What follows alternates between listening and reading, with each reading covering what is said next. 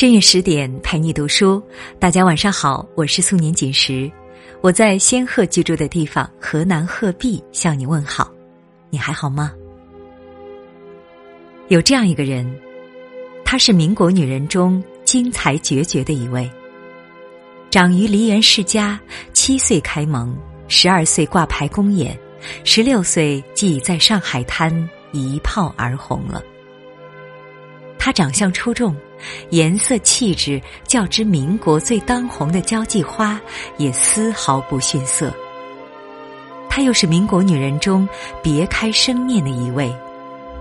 唱老生，挂染口，着厚底靴，眉梢吊起，半像鹦鹉，嗓音宽亮，唱腔了无词声，一出口往往惊艳四座，做工毫无女儿家之态，竟至得到梨园东皇的美誉。她就是昆声里前无古人。人称京剧第一女须生的孟小冬。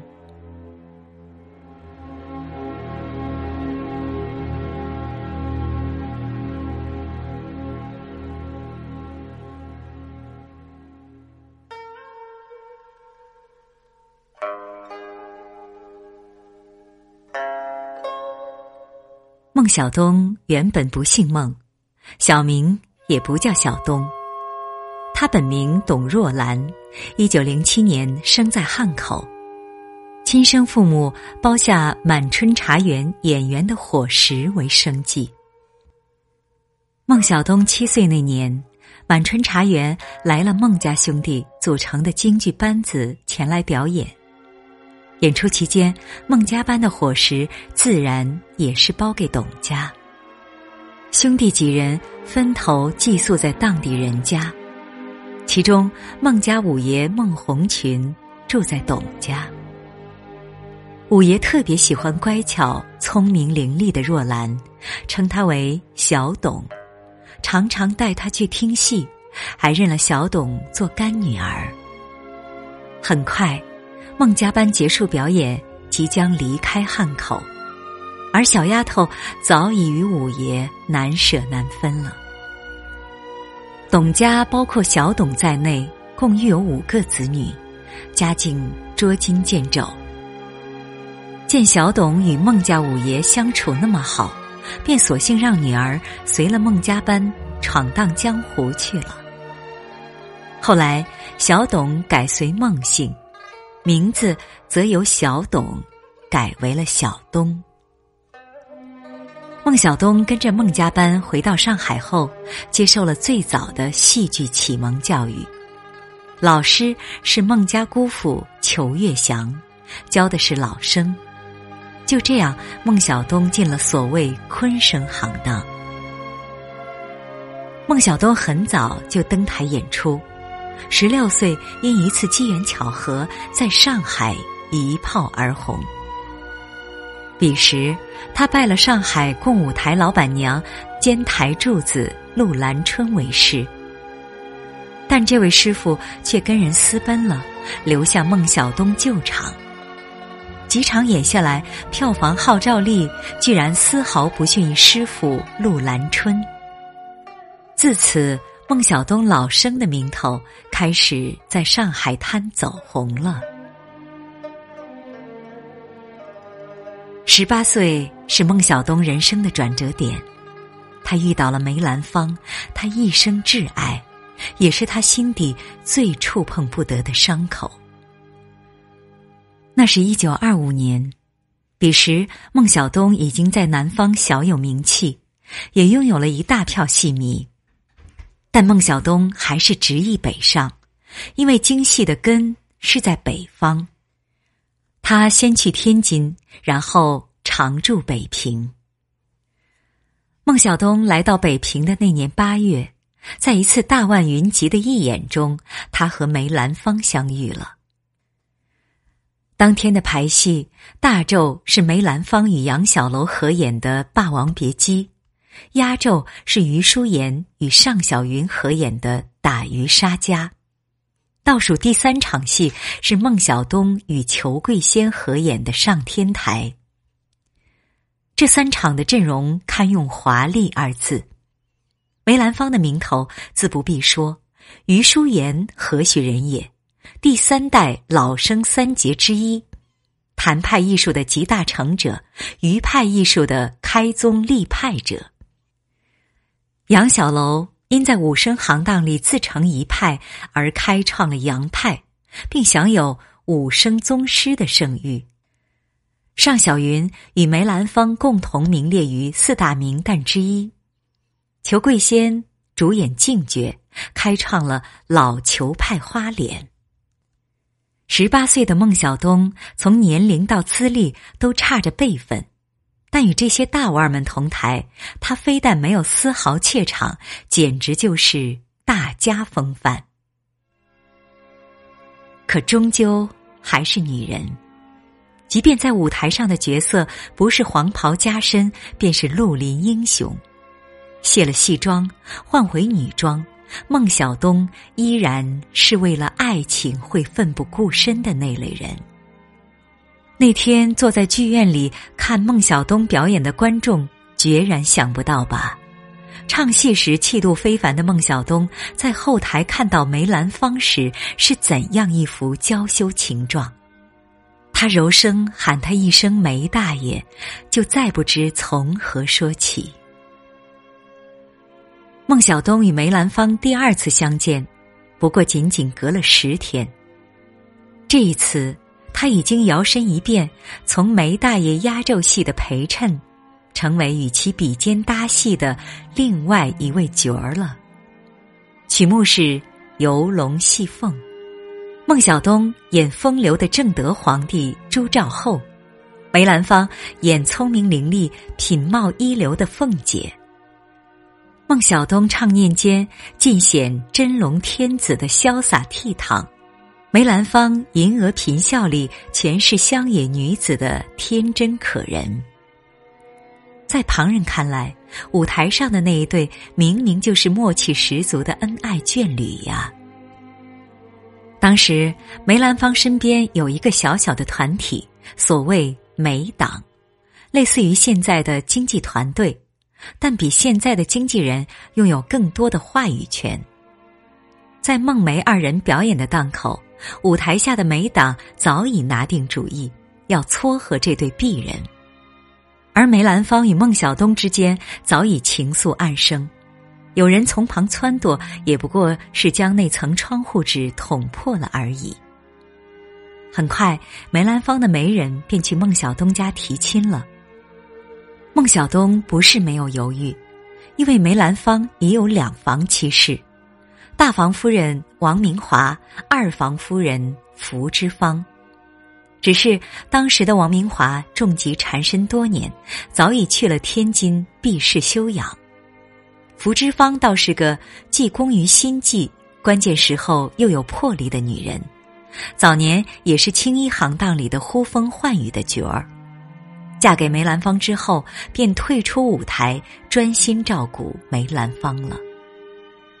但在梅党如此这般、这般如此的劝说下，孟家父女俩双双被说服，孟小冬嫁给了梅兰芳。民国女人是跨出深墙大院走向社会的第一代女性。孟小冬为了梅兰芳，再回到宅院里，从此牺牲梨园，变成了一只笼中丝雀。但最终，这段感情还是负了他。梅兰芳与孟小冬之间第一次有了嫌隙，是当年在京城闹得沸沸扬扬的枪杀案。那时候，两人结合还不到两年，有一位孟小冬的戏迷，对孟小冬的迷恋已经达到了病态的地步。孟小冬秘密嫁给梅兰芳之后，突然之间就不再登台了。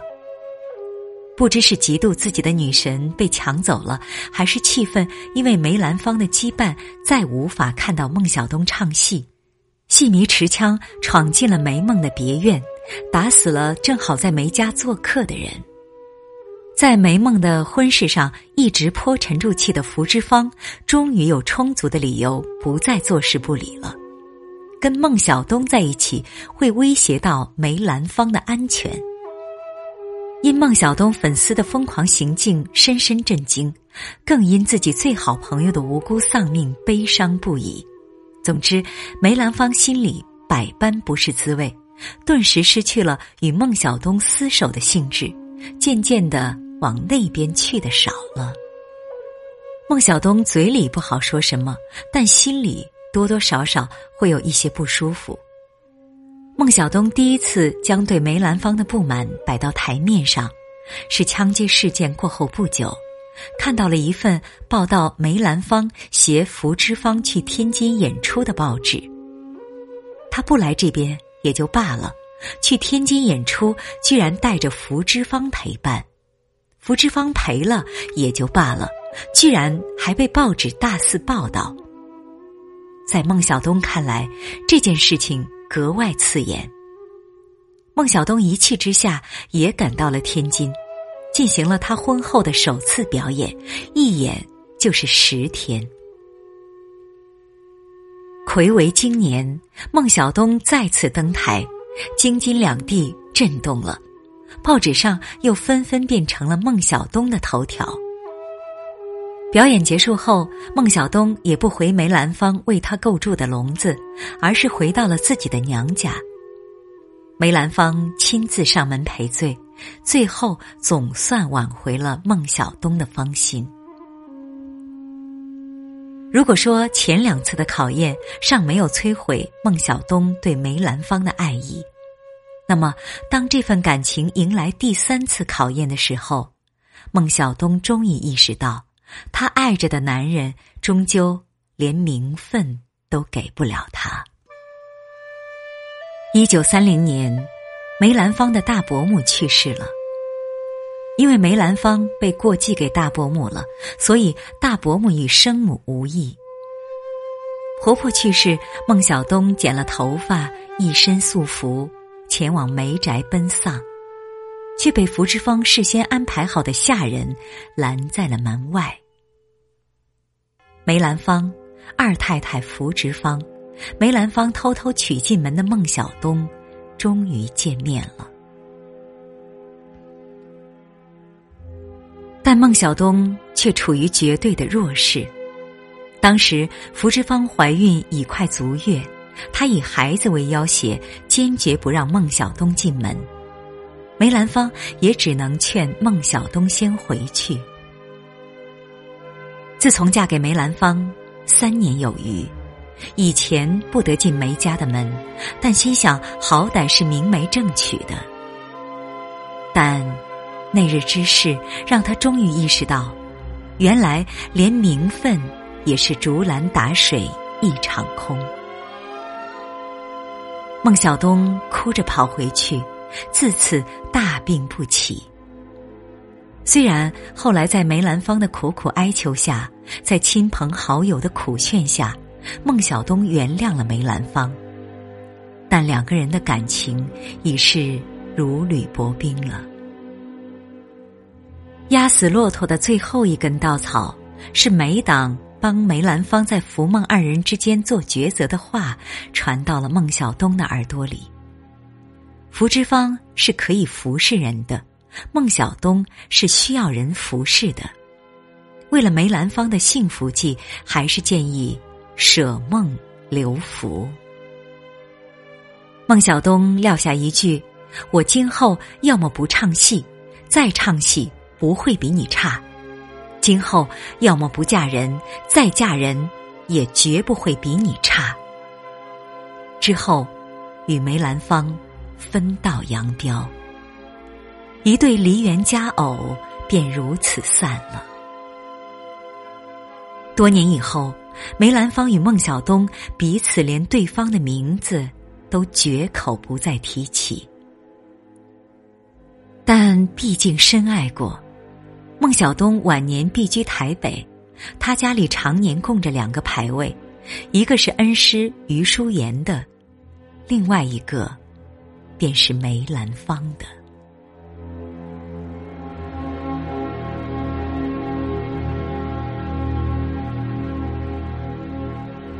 孟小冬耗去巨大的心力，收拾好感情的残局，然后茫茫四顾，自己唯一剩下的只有孑然这一身，还有唱念作打的功夫。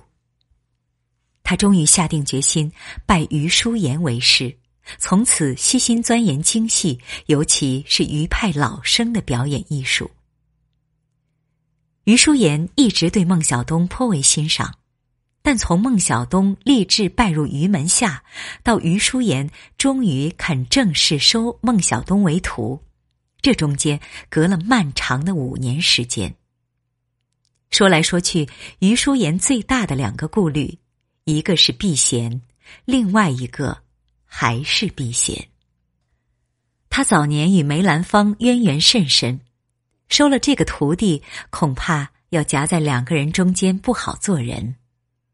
那时候，余淑妍夫人心事，孟小冬年轻又漂亮，收来为徒，日日授课，难免引起坊间的闲言碎语。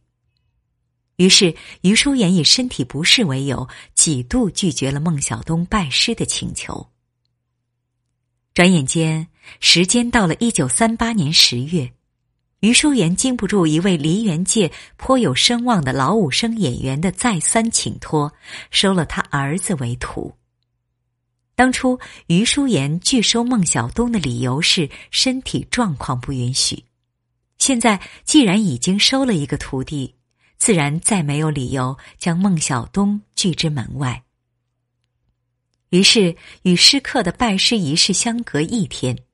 一九三八年十月二十一日，孟小冬终于正式拜入余叔岩门下。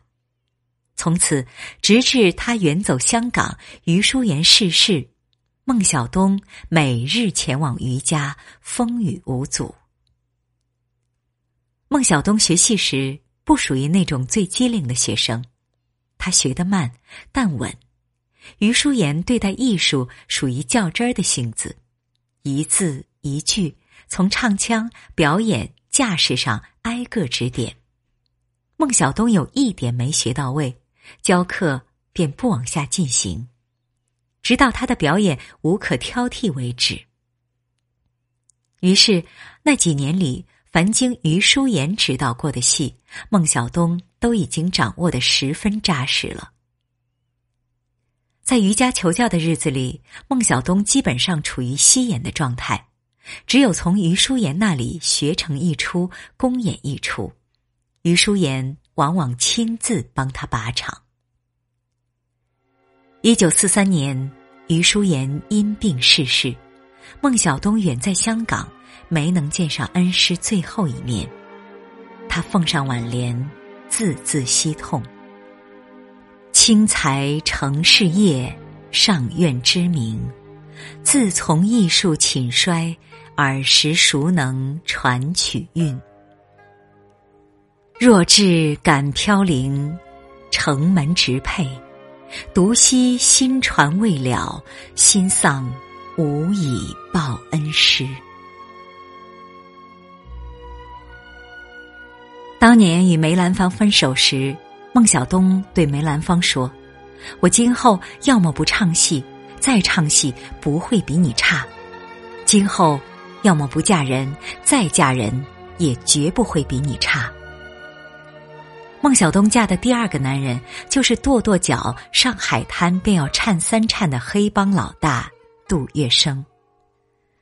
虽然孟小冬是在与梅兰芳分手后跟的杜月笙，但其实杜月笙对孟小冬的情愫早在孟小冬刚刚成名时就有了，只不过一直以来仅仅。停留在单相思的阶段，不知是因为杜月笙本身就是戏迷，还是因了对孟小冬的爱屋及乌。一九二九年，杜月笙娶了孟小冬早年的师姐，同时也是他结拜姐妹的女婿生姚玉兰，做了第四房太太。最终，杜月笙能够抱得美人归，得到孟小冬的芳心。姚玉兰从中起了至关重要的作用。在孟小冬已与梅兰芳分手，余淑妍尚未答应收孟小冬为徒的那几年，孟小冬悉心钻研谈判艺术的同时，也常常进行公开演出。在上海期间，自然就下榻于姚玉兰的住处。杜月笙这才有了与自己朝思暮想的女神近距离接触的机会。既然好歹算是熟人了，杜月笙无论是在事业上还是在生活上，都竭尽所能给予了孟小冬极大的帮助。此后几年，世事离乱，杜月笙远走香港避祸，孟小冬则坚持留在北平，每日里不理红尘，专注于学艺，终于得余淑妍真传，成为执余派牛耳的人物。一九四六年，杜月笙由香港回到上海的第一件事，便是写信催孟小冬南下。孟小冬去了。在上海，姚玉兰整日陪伴在侧，温言软语；杜月笙关怀备至，体恤非常。孟小冬恍惚间有了家的感觉。终于，这一次他下定决心对他以身相许了。杜月笙爱上孟小冬的时候还是盛年。十多年后，终于得到孟小冬时，杜月笙已然是一个老头子了。孟小冬跟了杜月笙，自然也挑起了侍奉杜月笙的重担。一九四九年，杜月笙举家迁往香港。一九五零年，杜月笙又决定携眷远赴欧洲。一家人开始点数出国人数，数到孟小冬时，他悠悠的说了一句。我跟着去，算丫头呢，还是算女朋友呀？一句话点醒了杜月笙，杜月笙怜惜孟小冬，也知道他半生的心结，于是他当即决定为孟小冬补办一场婚礼。那天，杜月笙由人搀着下了病榻，以隆中老态做了最后一次新郎官。孟小冬呢？正式成为杜月笙的第五房太太。那年，孟小冬四十二岁，杜月笙六十三岁。即便人们对像杜月笙这样的嗨帮大佬向来褒贬不一，他得到女人的手段也往往是强行据为己有，但几乎无人怀疑他对孟小冬的真心。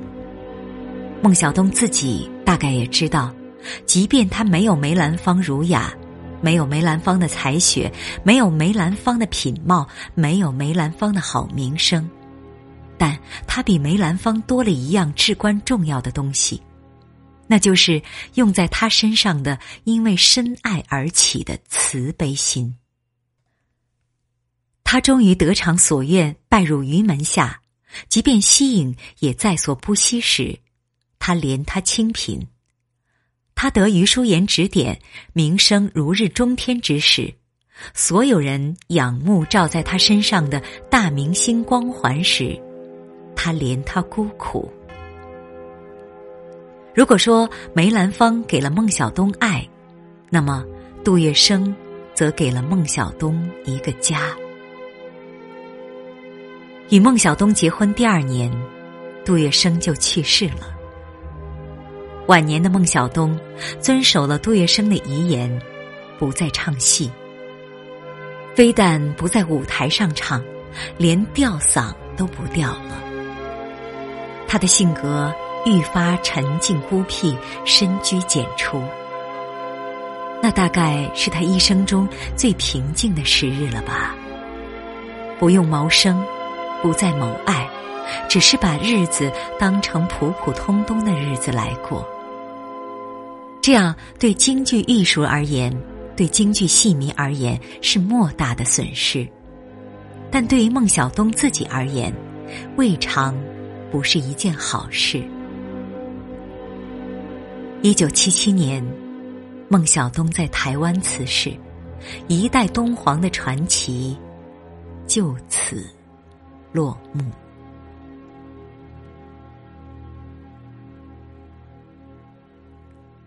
好啦，刚才为大家讲述的是孟小冬的故事。这里是十点读书，感谢你收听今天的节目，我是素年锦时。如果你喜欢我的声音，可以在文章的底部找到我的个人资料，关注我的个人微信公众号“素年锦时”，就可以经常听到我的声音。好啦，今晚就是这样，晚安。